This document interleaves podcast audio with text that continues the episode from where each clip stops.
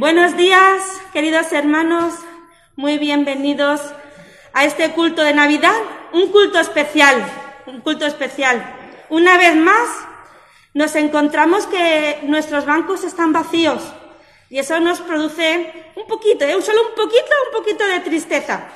Pero también estamos contentos porque la, la celebración de este año del culto de Navidad se traslada a cada hogar del que hoy nos están viendo, de todos los que nos estáis viendo.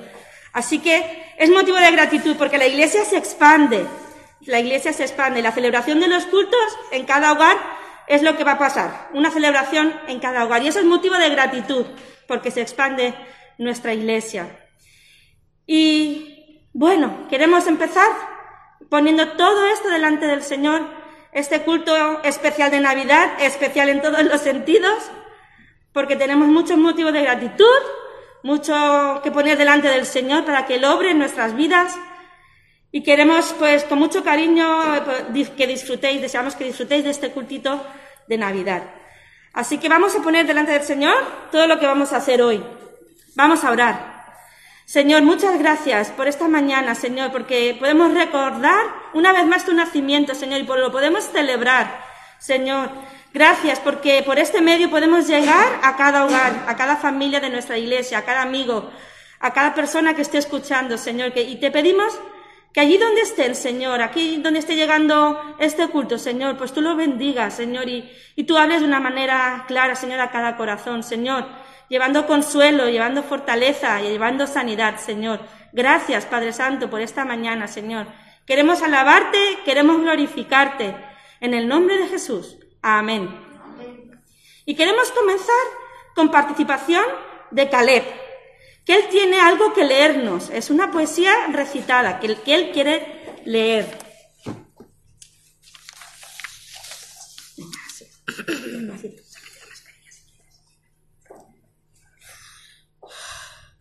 Todos están contentos porque hoy es Navidad. Las casas están llenas de luces y diferentes decoraciones.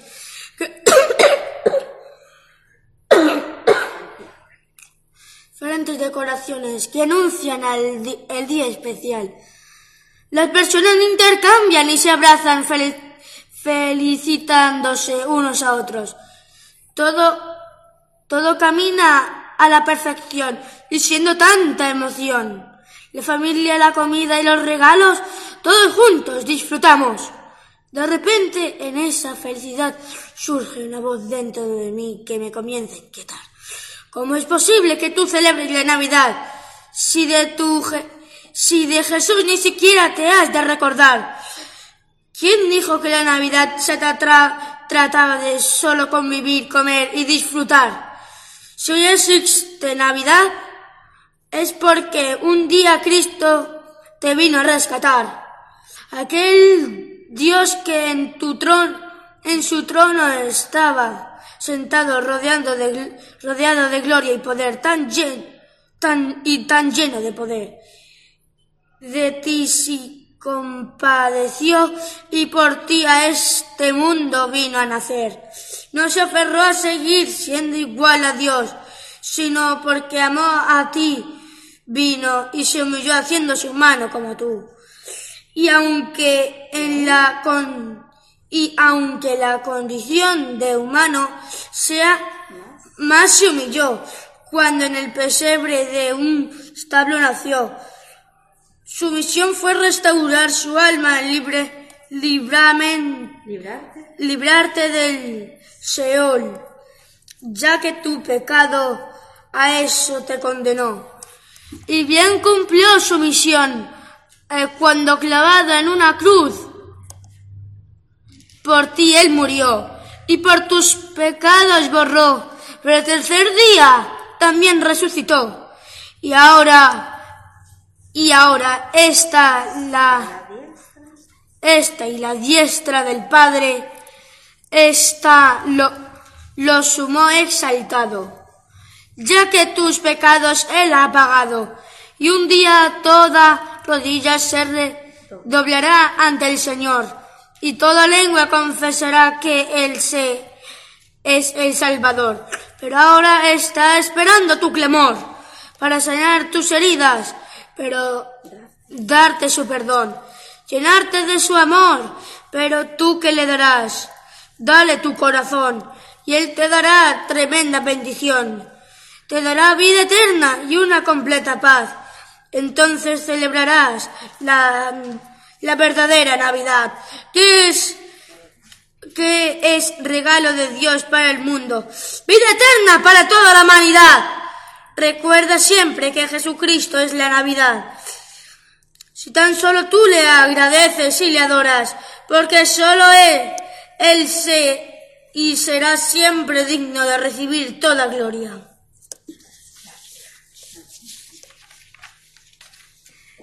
Y hay otro pequeñito que también tiene una participación. Eh, espérate. Para que se te escuche bien. Arriba. Que no pisen el cesto. Ya. Aquí, aquí. Muy bien.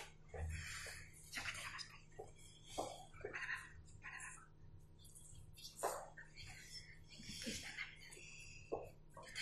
¿Qué es la Navidad? Pregunta mamá. Eh, es, es un día muy especial. Fuerte. Es un día. Es un día muy especial. Tan dulce como el mazapán. ¿Qué es la Navidad?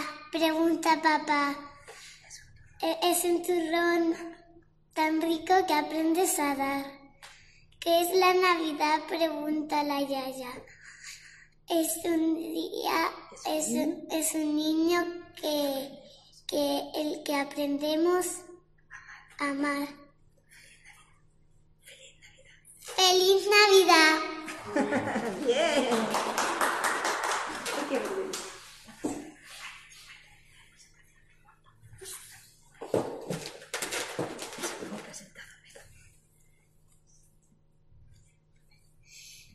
Soy el nuevo presentador.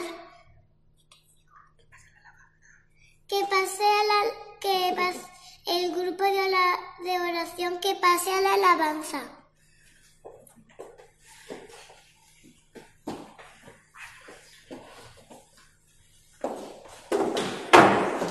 Pues como ha dicho el nuevo presentador, el alabanza pasa adelante, sí, para dirigir en este tiempo.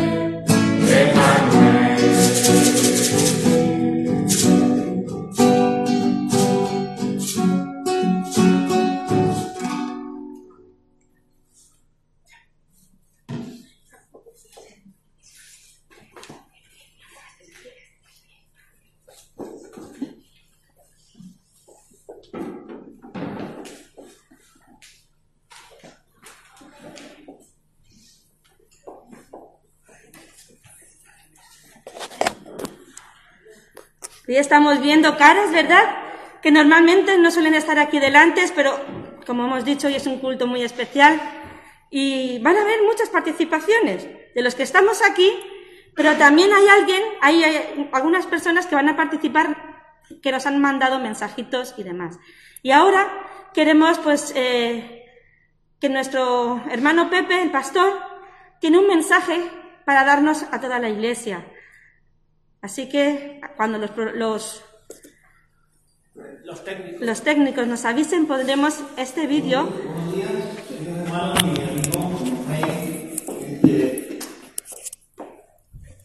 Momentito. Si no, no se oye.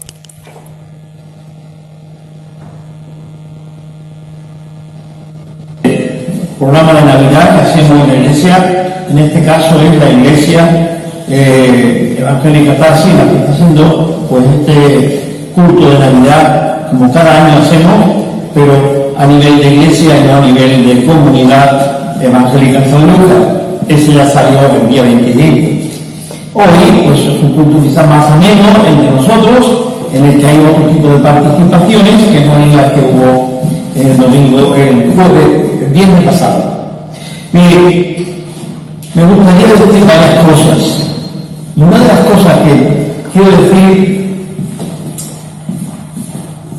que la humanidad, por mucho que la sociedad se obstine en quererla anular, cambiándola por elecciones, cambiándola por fiesta, cambiándola por comidas, por forma de vida, la Navidad es un hecho histórico y ahí está.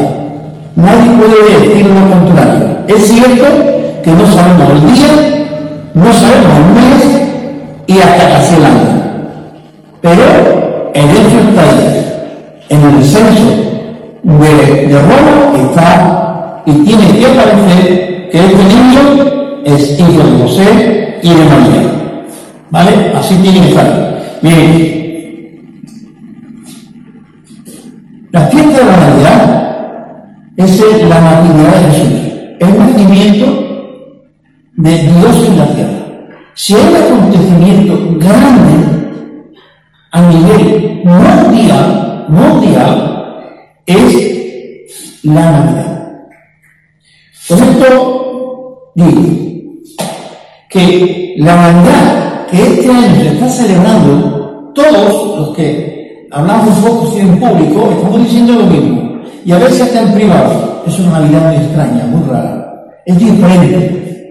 Todo será diferente. La cena será diferente. La fiesta será diferente. No podrá haber botellones. No, si todas esas cosas se están diciendo, y es, verdad.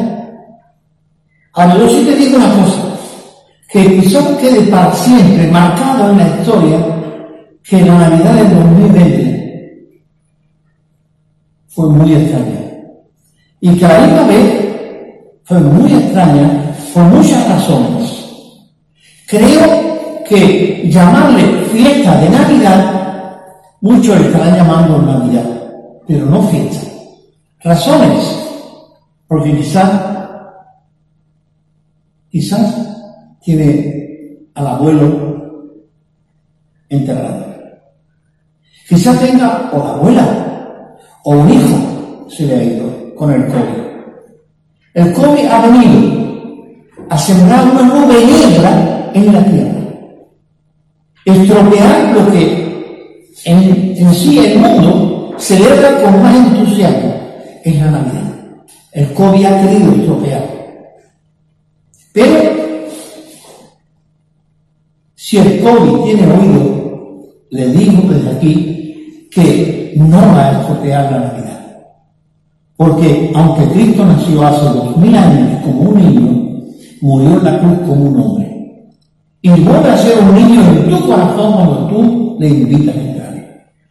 Así es que no te creas, COVID, que tú vas a anular la Navidad. En los corazones hay alegría, hay una fiesta. Porque el reino de los cielos se hace fuerte, dice. Y los valientes son los que la relatan. me gustaría pensar que la nube negra que cubre hoy día, en el año 2020, el universo, intentando de amargar la vida a mucha gente, quiero pensar en otra nube negra, pero es una nube quizá imaginaria, esta de hoy no es imaginaria, pero José y María tienen que venir desde Belén, desde, perdón, Nazaret hasta Belén por una orden. No era su voluntad. No, no, no había pensado en hacer un viaje tan largo. Y más con una mujer con nueve, sobre ocho meses, puede tener muy bien. Hacer este viaje por una orden del emperador. Bien, todo el proyecto que tenían ellos, como cualquier matrimonio que espera un niño, pues la habitación, que si la ropita, que si el color, que si la abuela va hasta aquí, que si la madre va hasta allá, toda esa historia que se monta junto a un nacimiento y más de una primerita, como decimos, todo aquello se deja estropeado. no más. A ver, a ver, a nacer allí apuntad allí. Bien, con todo eso, José María se ven obligados a ir, aceptando las consecuencias que vengan. Vale, esa nube negra les acompaña. Y llegan a Belén. Ya no hay familia de la vida allí, me imagino. Y no hay un lugar. Quizás porque llegaban demasiado tarde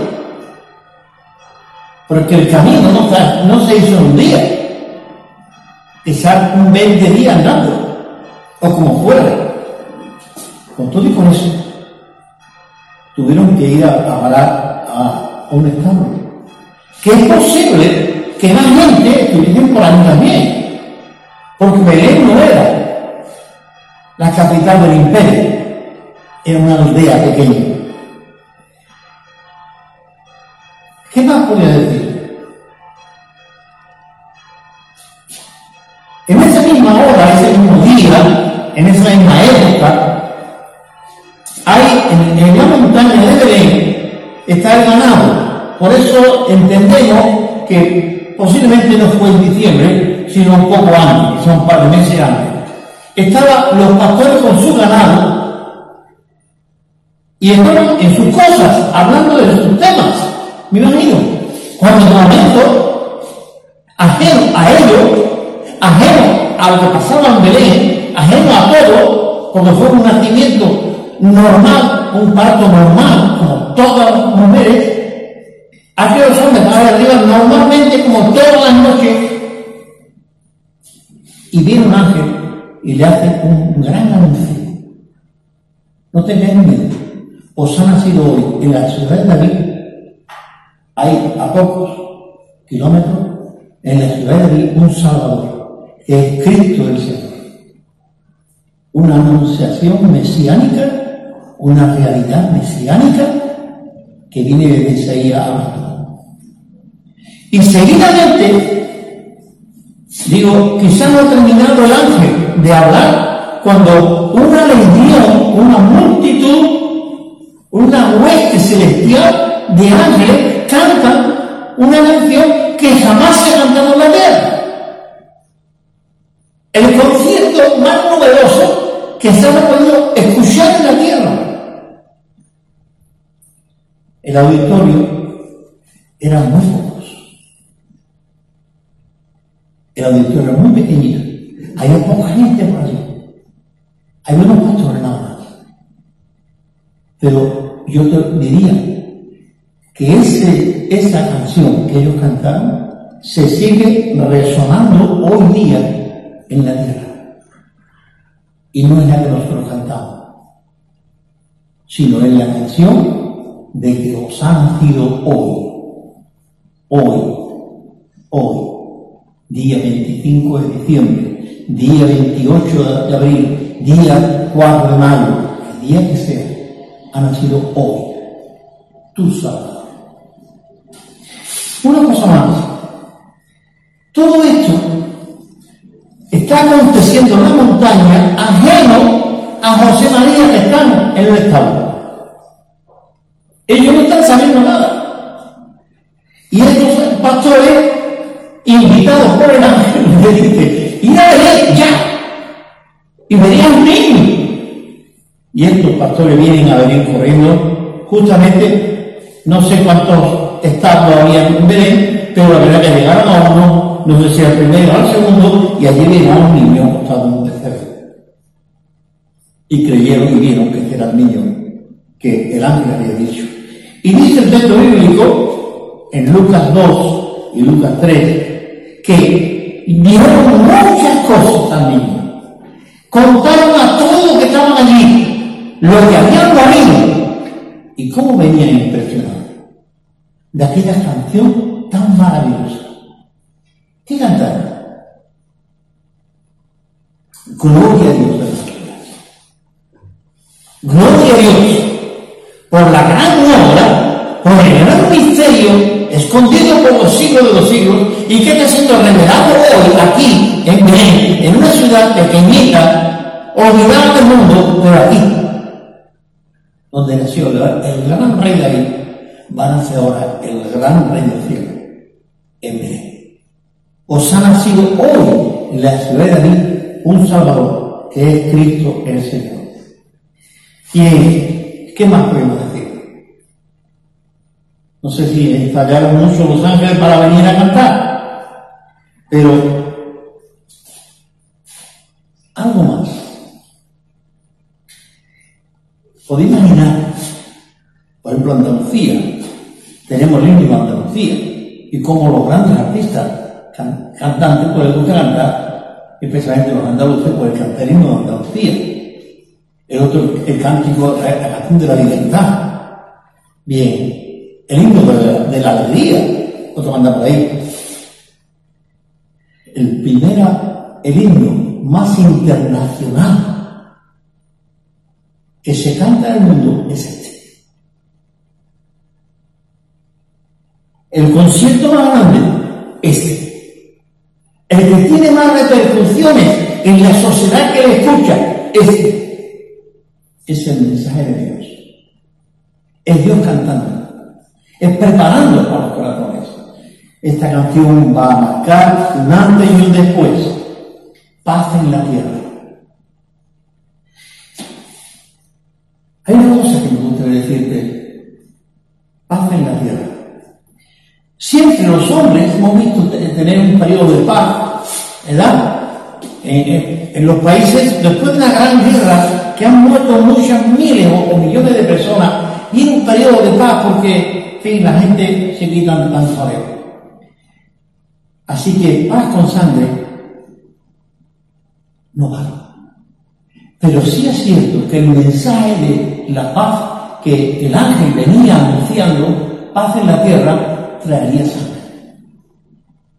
Porque para que el hombre tenga paz en la tierra y disfrute de la paz de Dios en la tierra, el hombre tiene que morir en la cruz.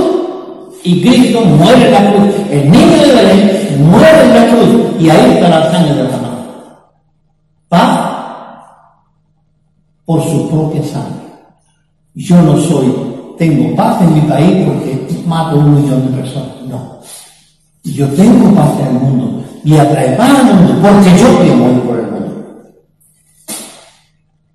Bien, hablamos de la gratitud, dije que iba a hablar de gratitud y ya te lo voy.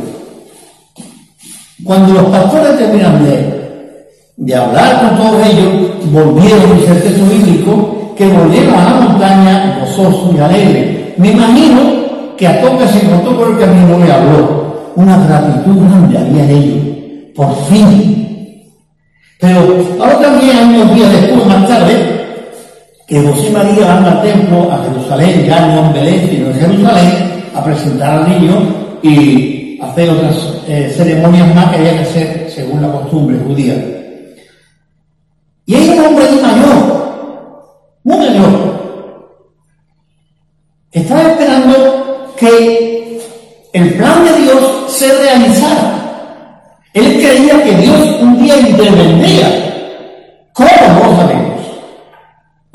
¿Cómo no sabía. cuando vio a José María con el niño, lo tomó en sus brazos y le dio gracias a Dios. Y dijo, Dios mío, ya me puede despedir, ya me puedo ir contigo. Han visto mis ojos la salvación de Israel. Aquel niño, este hombre lo reconoce como la salvación de Israel. Y en gratitud era gracias a Dios. Ana, otra señora muy anciana, que se llama anciana, Simeón, ocurre lo mismo. A todo el mundo que vio por allí le habló de que este niño era el salvador del mundo. San Pablo dice, dando gracias a Dios en todo. En las circunstancias que estamos viviendo hoy, en el 2020, por fin se está acabando, pero que entra no va a mucho mejor. Sí, cuidado con esto. Las circunstancias, cual sea, no deben de quitarte la paz en tu alma porque lo que el pertenece. Hay ahí una cosa. se dice, y la paz de Dios gobierne. ¿Qué es gobernar? Dejarte llevar por él. Que la paz de Dios te gobierne, te llene. Llene que vuestros corazones y vuestra mente. Sí, el COVID nos ha metido un pánico a todos todos estamos asustados, no sabemos dónde, en qué lugar, ni con qué persona vamos a coger el, COVID. Sin embargo, Dios dice que la paz de Dios gobierne vuestros corazones. Y ser, termina así, y ser agradecido. Señor, gracias por lo que tú me estás dando hoy. Gracias por lo que me diste ayer. Gracias por lo que mañana para mí. Gracias por la Navidad.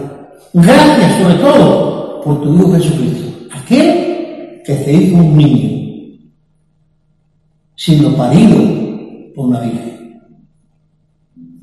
Sí, para que tú y yo pudiéramos tener vida eterna. La Navidad no es fiesta de comida, de bebida, de orgullo. Es una fiesta de gratitud a Dios. Gloria a Dios Gloria a Dios porque se hizo hombre. Gloria a Dios, porque hoy podemos seguir anunciándolo. Gloria a Dios, sí, porque el hombre tiene la única y absoluta libertad de acercarse a Dios. Acerquémonos confiadamente al trono de la gracia, porque daremos, pues, oportuno socorro, dice el texto bíblico de las cartas de los hebreos.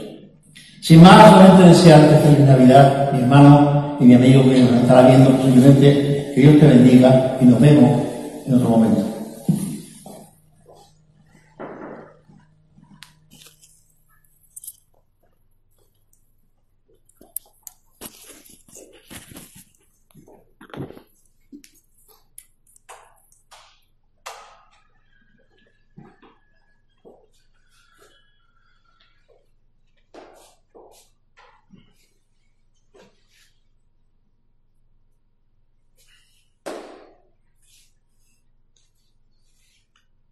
La Navidad, Navidad nos trae recuerdos, la Navidad está el Señor en nuestros corazones y la verdad que, como ha dicho Calé y ha dicho también la Navidad nos trae recuerdos, la Navidad está en nuestros corazones porque está el Señor. Y como ha dicho Calé y también ha dicho ahora José Rodríguez, Señor, eh, no son fiestas para estar con, eh, no pensando en el Señor, sino más bien porque lo tenemos.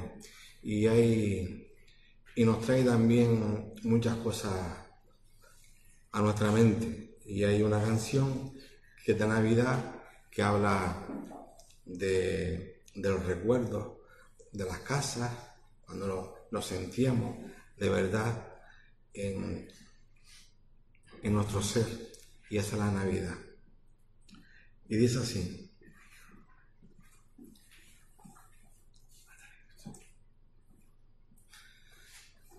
Campanitas que vais repicando, Navidad vais alegre cantando, ya me llegan los dulces recuerdos del hogar bendito donde me crié, y aquella viejita que tanto adoré, mi madre del alma que no olvidaré Navidad que con dulce cantar te celebran las almas que saben amar. Oh, qué triste es andar en la vida por senda perdida, lejos del hogar, sin oír una voz cariñosa que diga amorosa, Dios es Navidad. Navidad que con dulce cantar te celebran las almas que saben amar. Oh, qué triste es andar en la vida por senda perdida, lejos del hogar, sin oír una voz cariñosa que diga amorosa, Dios es Navidad, Dios es Navidad.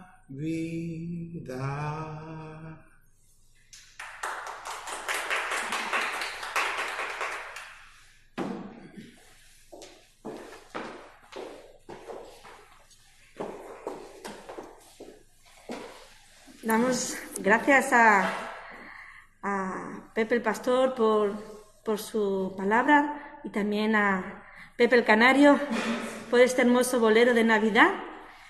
Y seguimos con nuestras participaciones y ahora es el turno de Pablo, que también tiene algo que compartir con nosotros.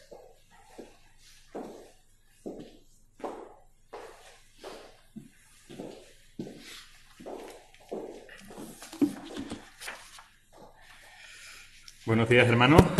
Qué placer estar aquí.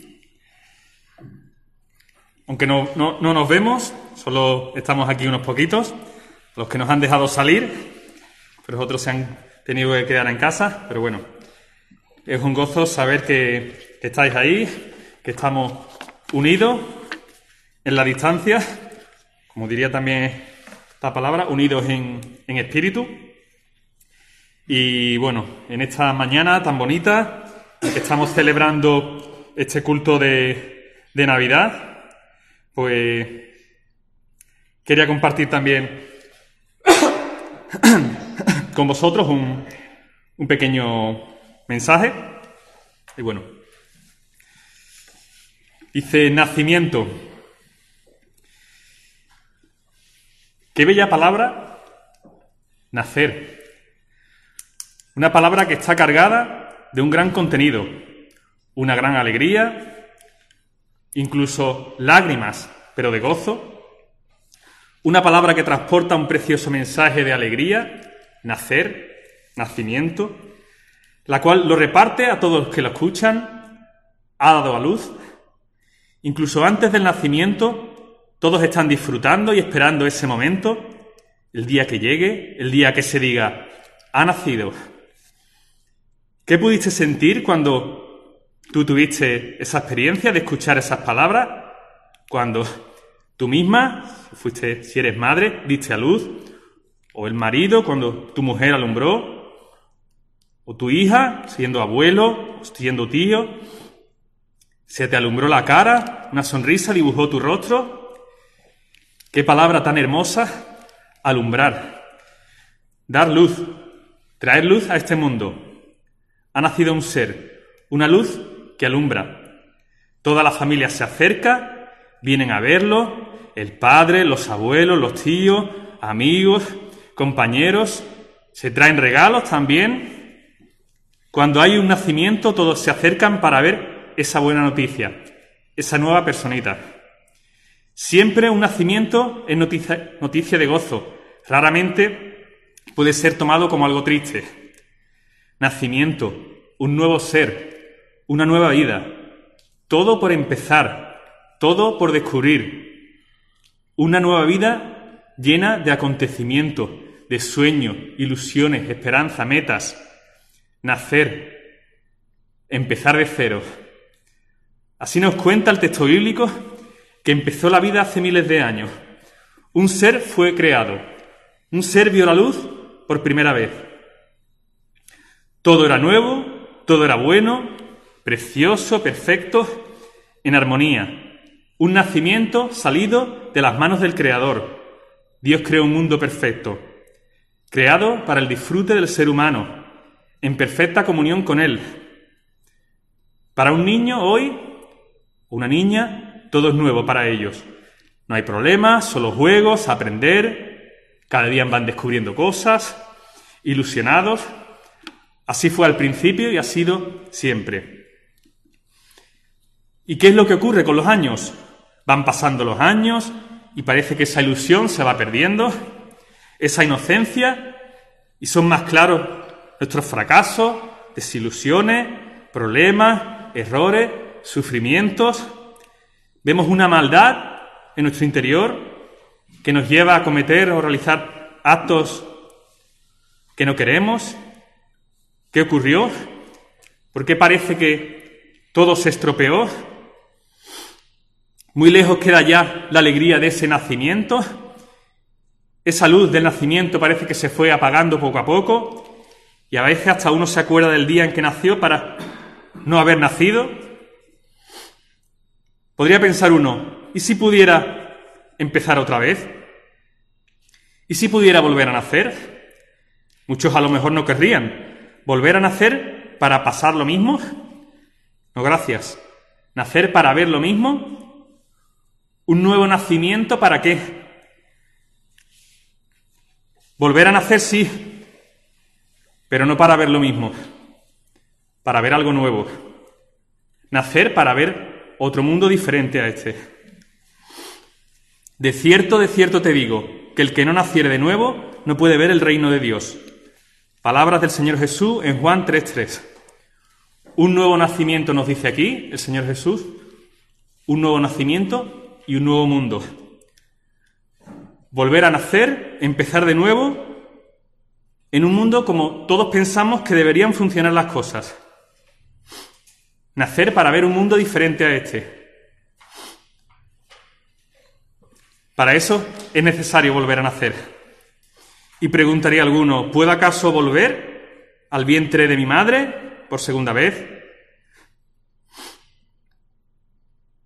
¿Puedo comenzar de nuevo? ¿Puedo empezar otra vez? ¿Una nueva vida? ¿Un nuevo nacimiento? Pero para una nueva realidad, un nuevo reino, un nuevo ser humano. Mundo oscuro no es algo nuevo, mundo oscuro es este en el que vivimos.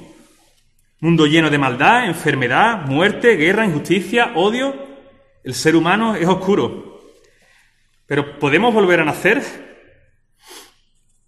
¿Podemos presenciar una nueva vida? Pues para presenciar esa nueva vida, para nosotros sería necesario de, deberíamos de dejar morir algo de nuestra, de nuestra naturaleza. Algo de nuestro mundo debería morir. Cambiar para nacer y ver otro diferente.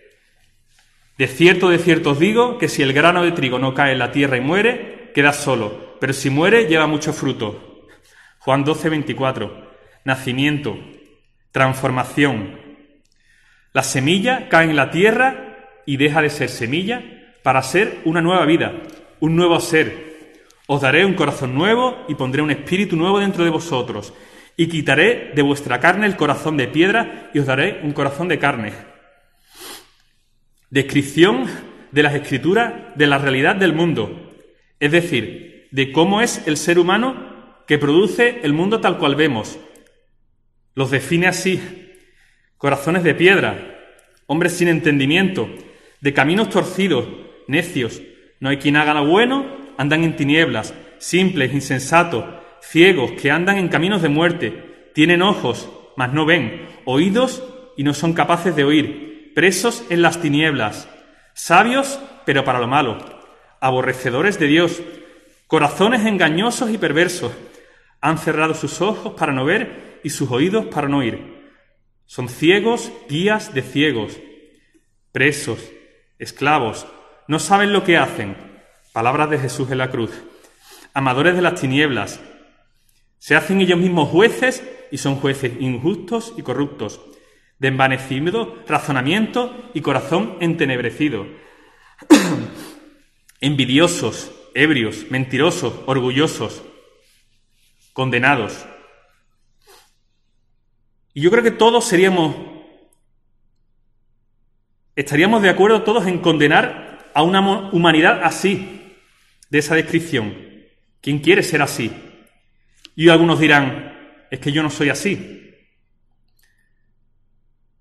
No hay que, no, hay que cumplir la lista completa, no hay que ser un asesino para, ser, para tener maldad en nuestro interior. Si somos sinceros con nosotros mismos, que no lo somos, reconoceremos que hay parte de verdad en esa descripción. Si miramos dentro de nuestro corazón, de nuestra mente, vemos esa oscuridad también. Sabemos los pensamientos que muchas veces brotan en nuestro interior y no, muchos no son buenos pensamientos. Y vemos el mundo como va y culpamos a otro, a otra cosa, cualquier circunstancia, la sociedad. No te engañe, tú eres parte de la sociedad, el mundo es lo que los seres humanos hacen de él. Y tú eres, eres parte de él, no vienes de otro planeta. Nacer, nacer de nuevo, empezar de cero, un nuevo ser, un nuevo ser humano, como creemos que deberíamos de haber sido, como pensamos que deberían de ser las cosas.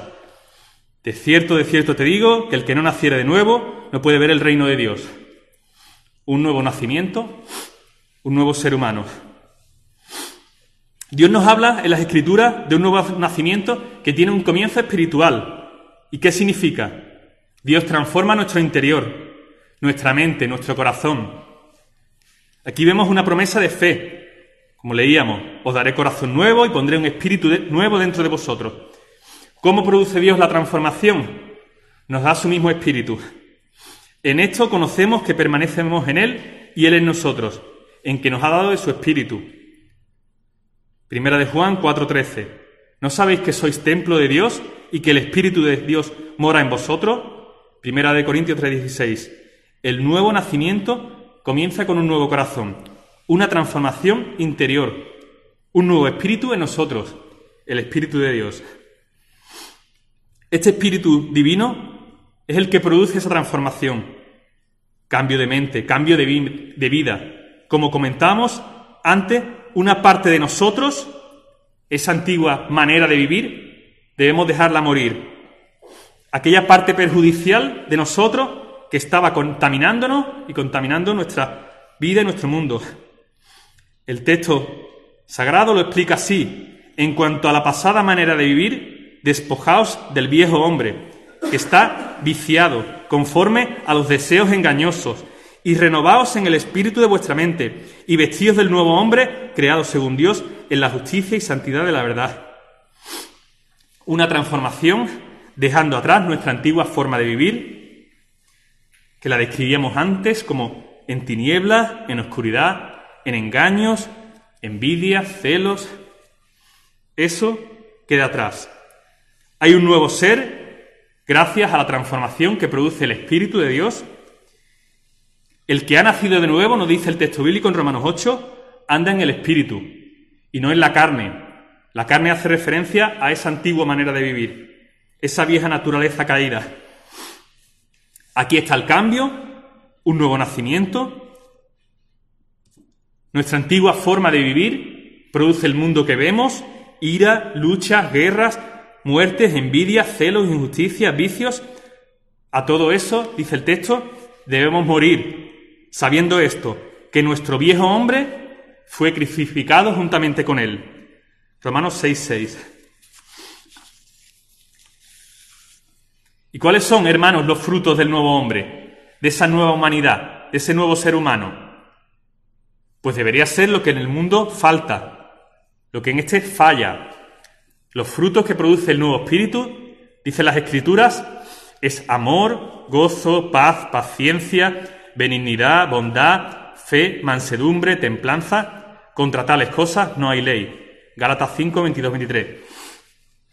Y el cambio de vida sigue diciendo, creados en Cristo Jesús para buenas obras, Efesios 2.10. Y algo que debe guiar principalmente la nueva vida, el nuevo ser, porque el amor de Dios ha sido derramado en nuestros corazones por el Espíritu Santo que nos fue dado. Romanos 5.5. El amor es una señal clara de ese nuevo hombre, esa nueva mujer. Nosotros sabemos que hemos pasado de muerte a vida, nuevo nacimiento, en que amamos a los hermanos. Primera de Juan 3:14. Amados, amémonos unos a otros, porque el amor es de Dios. Todo aquel que ama es nacido de Dios y conoce a Dios. Primera de Juan 4:7. La base, dice Dios, de ese nuevo nacimiento, de ese espíritu suyo en nuestros corazones, es el amor. Amor a Él y amor a nuestros prójimos. Nacimiento, nacer de nuevo, pero nacer a algo nuevo, no a lo mismo. Nacimiento, en latín, nativitas y nativitatis, del que se deriva la palabra Navidad. Navidad es nacimiento.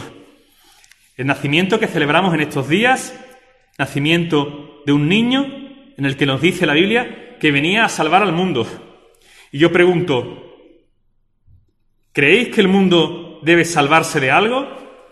¿O está perfecto como está y no hay nada que tocarle? Ese niño es el que da la posibilidad de un nuevo mundo, de un nuevo nacimiento, de un nuevo ser, de una nueva humanidad. Su nacimiento, su vida, su muerte y su resurrección es la clave y es la llave para transformar este mundo interiormente, espiritualmente, cambiar el corazón del ser humano. Ese niño nos dice la Biblia que es Dios hecho carne.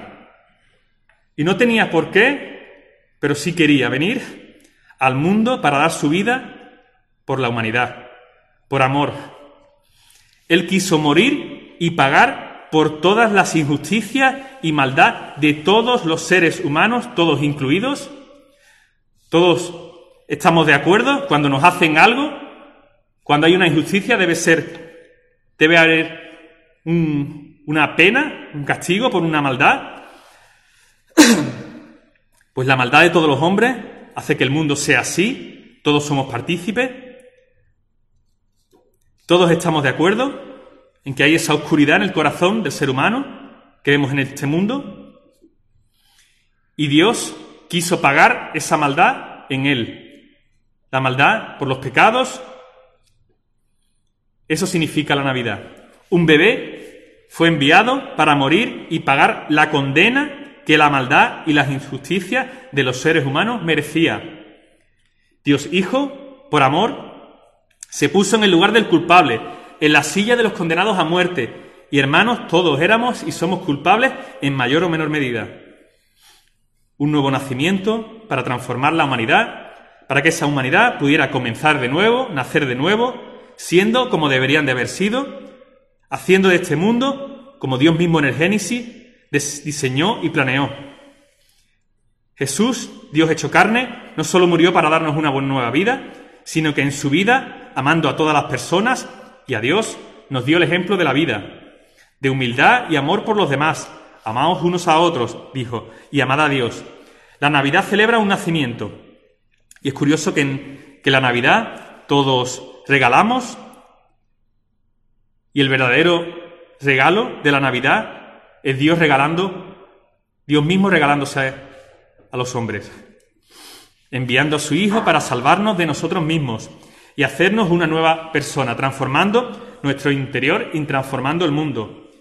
De modo que si alguno está en Cristo, nueva criatura es. Las cosas viejas pasaron.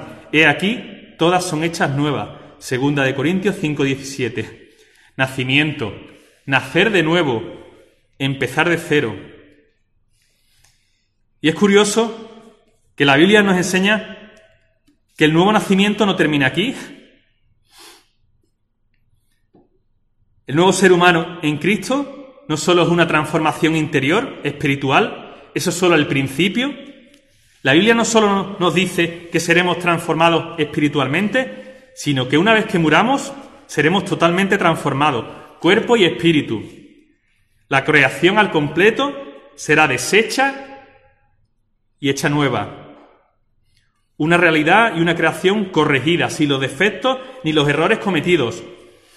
Leemos en la primera carta a los Corintios, He aquí os digo un misterio. No todos dormiremos, pero todos seremos transformados. En un momento, en un abrir y cerrar de ojos. A la final trompeta, porque se tocará la trompeta, y los muertos serán resucitados incorruptibles, y nosotros seremos transformados. Y dice el texto de Apocalipsis, vi un cielo y una nueva tierra, porque el primer cielo y la primera tierra pasaron y el mar ya no existía más. Enjugará Dios toda lágrima de los ojos de ellos, y ya no habrá muerte, ni habrá más llanto, ni clamor, ni dolor, porque las primeras cosas pasaron. Y yo pregunto ahora, os pregunto, ¿crees esto? Esa pregunta la hizo Jesús muchas veces. Hoy mismo Dios te la está haciendo a ti. ¿Crees esto? ¿Te gustaría que Dios transformase tu vida? hiciera una transformación espiritual de esa vieja humanidad por una nueva, cambiando lo malo por lo bueno, cambiar lo que es por lo que debería ser. Si no estás contento con tu vida, crees que te falta algo, que las cosas no funcionan, que siempre terminas fastidiando de alguna manera las cosas, recuerda el regalo de la Navidad, el nacimiento de un niño que vino a transformar el mundo, a transformar a cada uno. Y lo ha hecho en la vida de millones y millones de creyentes a lo largo de la historia, que dieron su vida por lo que creían.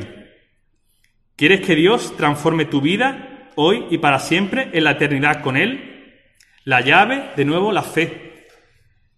Cree en lo que Dios te ha dicho y hoy podrás comprobar cómo Dios cambia tu vida y cómo Dios viene a vivir contigo en tu corazón para transformarte.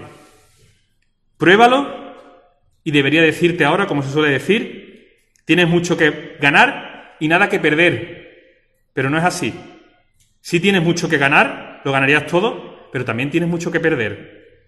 La razón, el texto que comenzábamos el, el mensaje, respondió Jesús y le dijo, de cierto, de cierto te digo, que el que no naciere de nuevo no puede ver el reino de Dios.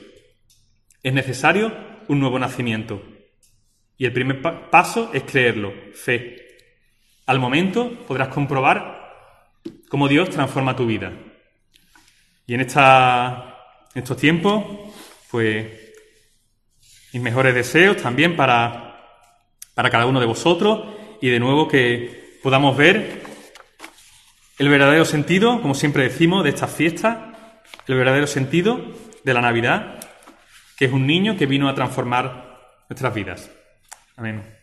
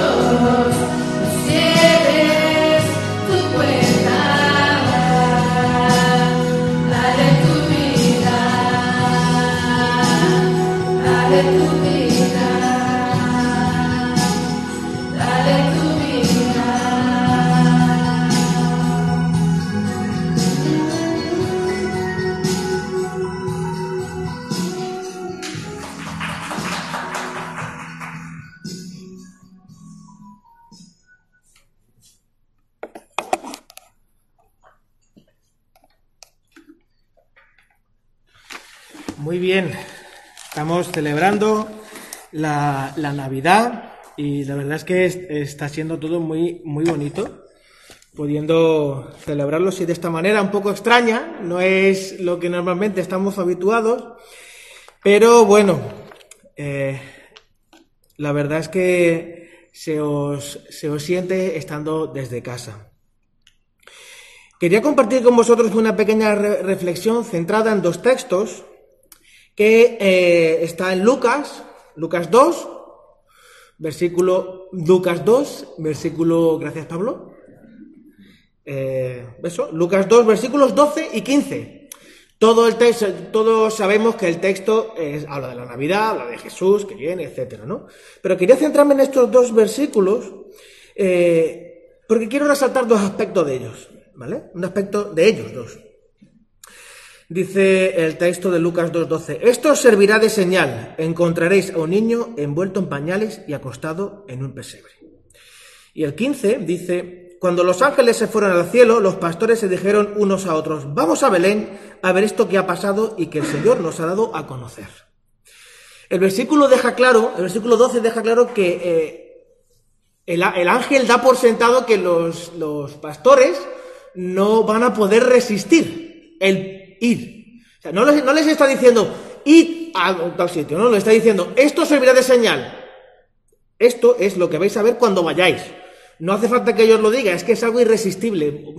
Vais a ir allí a ver esto que os estoy diciendo. Y el 15 pone de manifiesto que efectivamente eso sucedió. Los pastores se dijeron, oye, ante esto no podemos quedarnos aquí. Dios nos ha dicho una cosa, vamos a ver si eso es cierto, vamos a ir para allá, ¿verdad?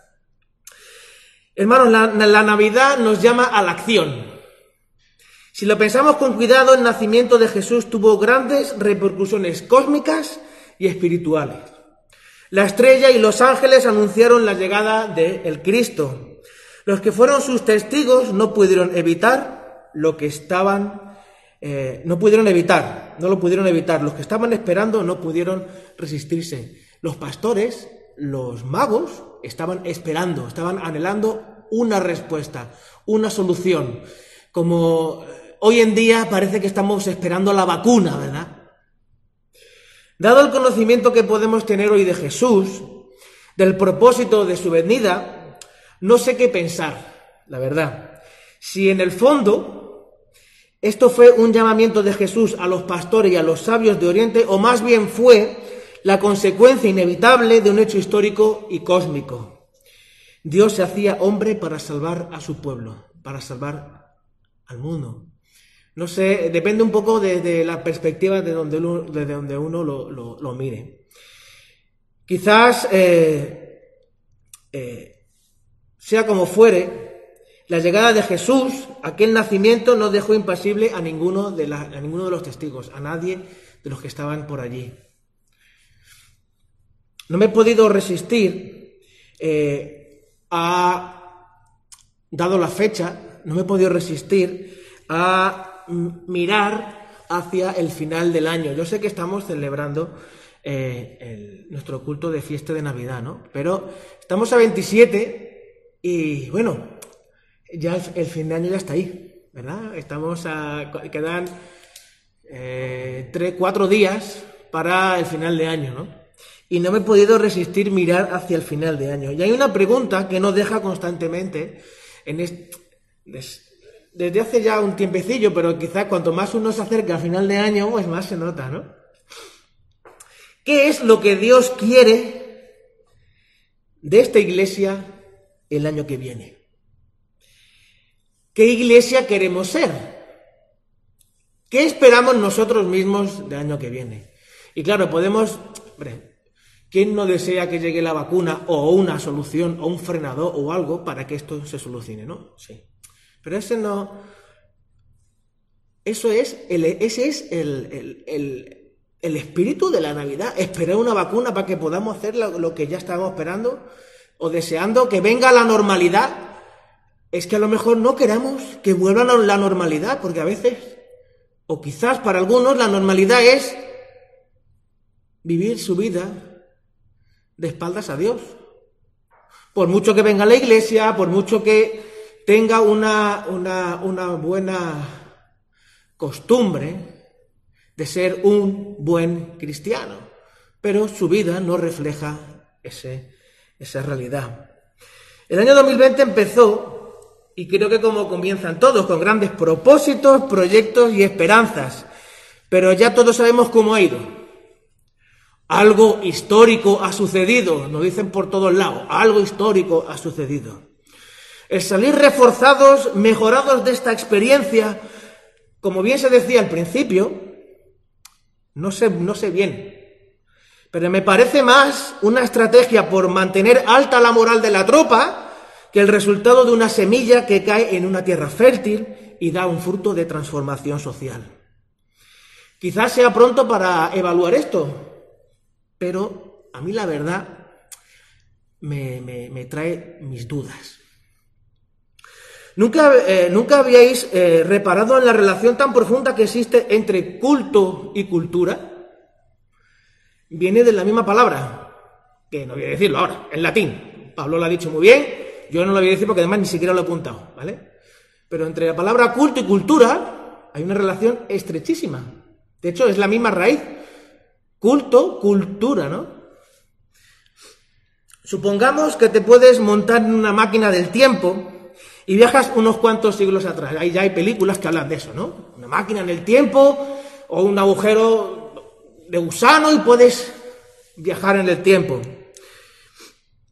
Para saber cuál era el centro de culto que definía la cultura y así manejarte en aquel tiempo, ¿no? Porque si quieres viajar a un sitio, estás un tiempo de adaptación para luego ya poder saber y manejarte en esa cultura y no ser un, extranjero, porque es que además nos sale de dentro el poder, el poder integrarnos y formar parte de la cultura que nos acoge.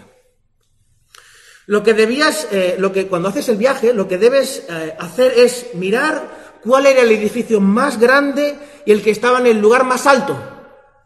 El edificio sobre el que giraba la vida de la ciudad. Un templo, un castillo, en la Edad Media era una iglesia, que la iglesia en aquel momento era la exaltación de la institución para que todo el mundo sepa qué debe de hacer, qué debe de hacer y a quién debe obedecer. En la actualidad, si alguien viajase en el tiempo del 3000, viene a, a España hoy, ¿qué vería? Pues hoy veríamos, verían las personas pues grandes centros de negocio, y centros comerciales, lugares donde el hedonismo, el dinero, el ocio y la estética son los elementos de culto. De ahí viene la cultura. El dios dinero, en la palabra ha dicho el dios mamón. Hay que tenerlo en cuenta. Vivimos en la sociedad en la que todo se cosifica. El individualismo lleva a cosificar a las personas incluso a los niños. El problema es que en, muchos casos no se ha reflexionado en torno a esto y solo se reacciona. Muchas personas eh, les pasa como a los peces. No saben que están dentro del agua hasta que no se les saca del agua. En el momento que sacas un pez del agua, se da cuenta que necesita estar dentro del agua para vivir. ¿Verdad? En estos momentos, la ausencia de referentes creíbles que verdaderamente valoren a las personas por lo que son, personas a las que les ha nacido el Señor, el Cristo, y no por lo que me hacen sentir o por lo que pueden hacer en mi favor para, para mi beneficio, que esto es lo que anhela este mundo. Un referente real y claro que eh, valore a las personas. Nosotros en nuestro edificio hemos, hemos repartido, lo mismo que hemos repartido a los hermanos de la iglesia, eh, faltan algunos que lo haremos, solo que, bueno, el día no nos da para más, pero bueno, llegará, tranquilos que llegará, los reyes llegarán. Eh, les hemos repartido una postalita a los vecinos de nuestro edificio y ha sido increíble la respuesta de las personas. varios de ellos nos decían, nos decían, no cambié, sí, pero a mí me, marcó mucho una vecina que decía, me encanta ver personas con valores, con un referente. No, una, no, no gente que no le importa nada a nadie, simplemente lo suyo propio, sino personas que son referentes para los demás. Un referente creíble, un referente que busca seguir al Señor. Esta pandemia ha sacado a algunas personas de su comodidad, han sacado a algunos peces fuera del agua y han observado que este medio, que esta cultura, que el culto, las ideas, los libros y los autores que la gente lee, aunque no lo haya leído, pero sí influye en sus vidas, pues no se sostiene. Hace falta algo mucho más firme. No sé si, si sabíais que en el Imperio Romano, cuando eh, Roma aún no había sido impactada por el Evangelio, aquella cultura estaba centrada en el culto al honor. Si eras útil y podías aportar a la sociedad, eso te daba valor. Eras una persona honorable. Era eso, el culto al honor. Cuando en aquel momento nació un bebé con alguna dificultad física evidente, era un deshonor para la familia traer a este mundo a alguien que no iba a aportar nada o que llegaba cuando a esa familia o a esa persona no le interesaba. Por tanto, se le deshumanizaba y se le dejaba morir en plena calle o se le abandonaba en cualquier sitio. En el año 165 se desató una pandemia llamada la peste antonina. A lo mejor que también, como tanto se ha dicho en la tele de esto, pues a lo mejor eh, lo habéis oído eh, este, este término, la peste antonina. Y los, científicos nos aclaran de qué era, ¿no? Eh, si era gripe, si era sarampión, si era otra cosa. Pero lo cierto es que en una cultura del honor, en el, en el que el culto a la honorabilidad era lo que prevalecía, si alguien caía enfermo era un deshonor, por tanto se le dejaba su suerte y la familia huía de Roma. Muchos huyeron de Roma y mucha gente murió Mucha, mucha gente, algunos autores dicen millones, no lo, yo no lo sé, pero dicen que un tercio de la población del imperio murió por esta, por esta peste, ¿no? Había en aquel momento un grupo muy pequeño de personas que tenían otra cultura, tenían otro culto. Y ellos siendo fieles a su culto, cada vez que veían a un niño enfermo o a un adulto enfermo o a una persona enferma, lo cuidaban y lo atendían siempre guardando las medidas de seguridad e higiene que se podrían tener en aquel momento cuando aún no había una medicina moderna como la que tenemos hoy, ¿no? Cuando veían a una persona enferma, la cuidaban, le daban agua, la limpiaban, le daban de comer, y muchos se recuperaban en Roma. Otros morían. Incluso algunos de los cuidadores también morían, se cogían la enfermedad y también morían. Los que se curaban, gracias al cuidado de este pequeño grupo que tenía un culto y una cultura diferente, viendo, e, ellos viendo cómo este culto les había llevado a la salud, les había rescatado, no podían resistirse y se bautizaban. Los cristianos, un grupito muy pequeño, logró impactar a la sociedad de aquel momento solamente siendo fieles a su culto y a su cultura. Tomaron todas las medidas posibles para protegerse sin embargo, unos y algunos murieron, pero no renegaron ni desecharon su cultura. Así, de esta manera, el culto a Jesús definió su cultura. Impactó, la, impactó Roma en aquel momento y siguió impactándolo también en otra pandemia que hubo alrededor del año 200 y pico, 300. Que no me sé el nombre, Lo tenía que haber corregido, pero no lo sé. Esto, por eso cuando si la Navidad es un llamado a la acción, ¿cuál es la cultura de nuestra iglesia? ¿Cuál es tu cultura? ¿Cuál es tu cultura? ¿Cuál es tu culto?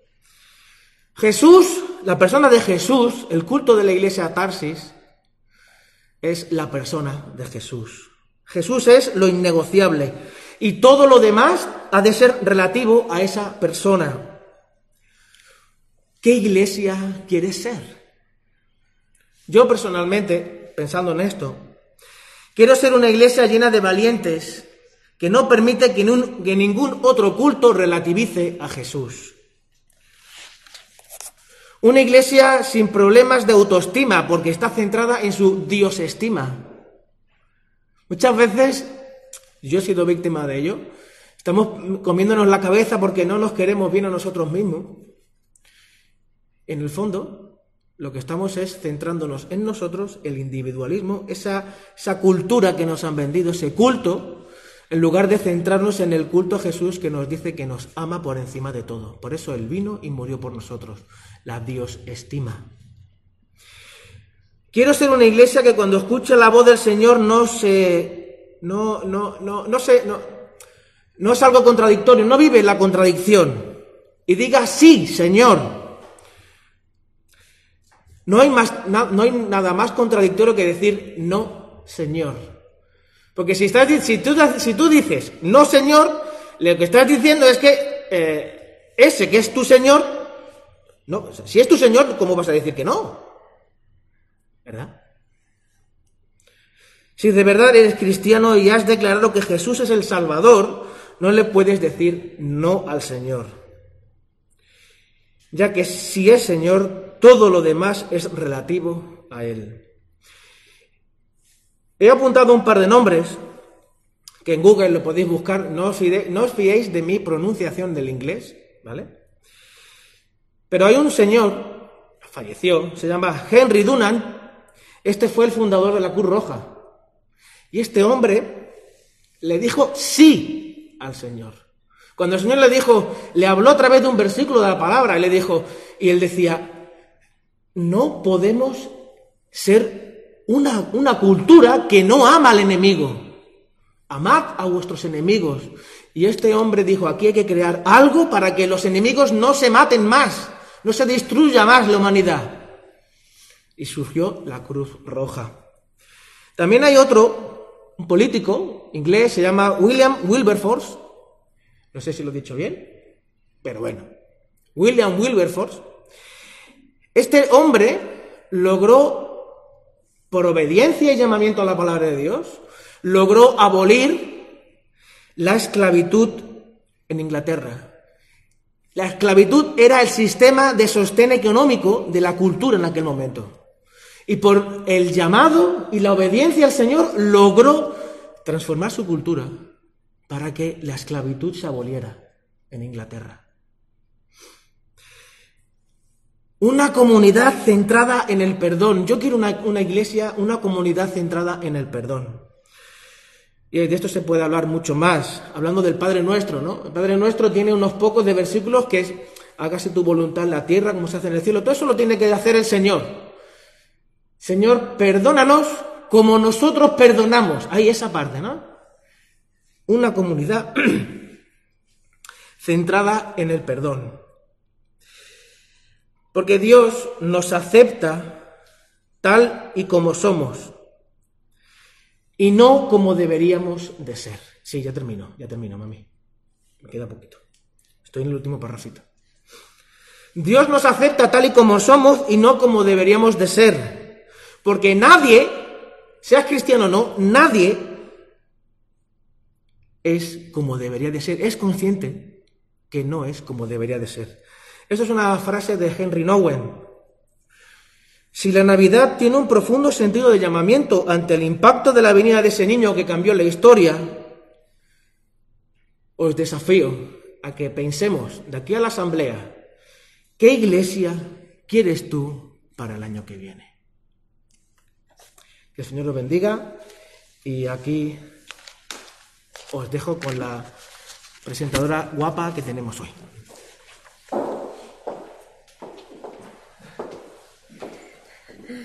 No le he dicho nada, ¿eh? lo prometo, ¿eh? ni le he mirado raro ni nada para que corte, pero bueno, gracias por el piropillo. Pues estamos ya eh, terminando, nos queda una última participación de alguien que no ha podido venir en esta mañana, pero sí quería dejar su participación. Y es, un, es especial, es un, audio, una canción que ella quería compartir con nosotros, Sonia. Y la vamos a escuchar a la vez que vemos unas imágenes. Sabemos que desde casa quizá no se pueda percibir bien, pero todas las cosas que están saliendo en, pantalla hoy os lo vamos a mandar, ¿de acuerdo? Así que vamos a ir apagando luces para que se vea lo mejor posible y estar atentos a la letra y a la música que va a sonar.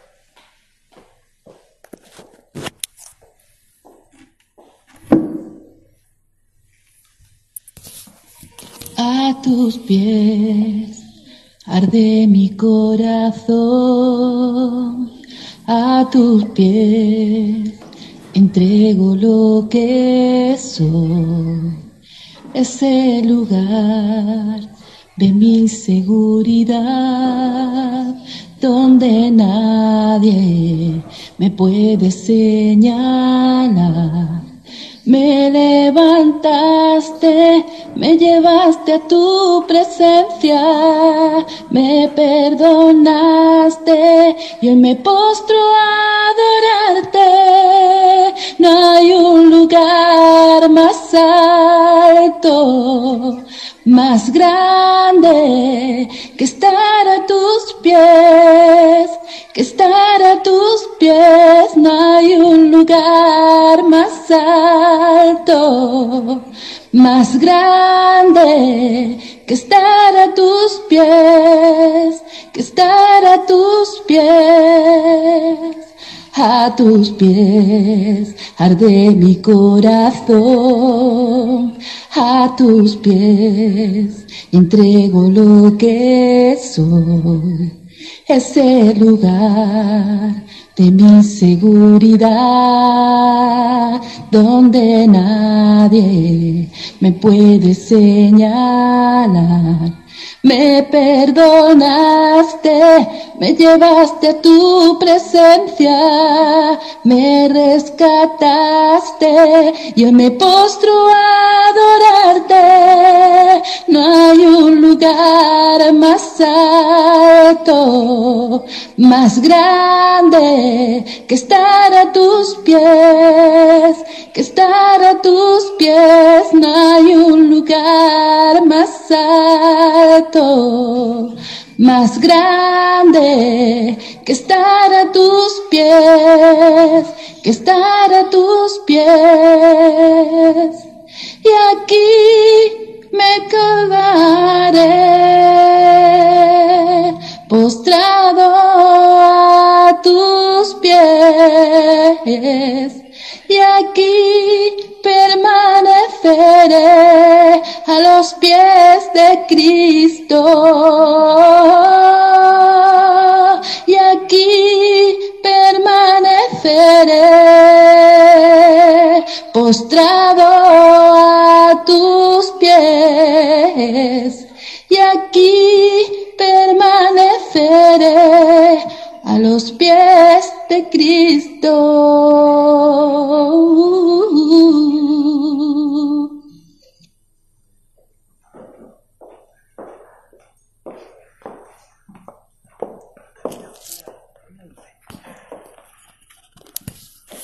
Espero que lo hayáis podido escuchar y, y percibir algunas de las imágenes que salen. Y esto es casi, casi todo lo que queríamos compartir eh, en nuestro culto especial de Navidad.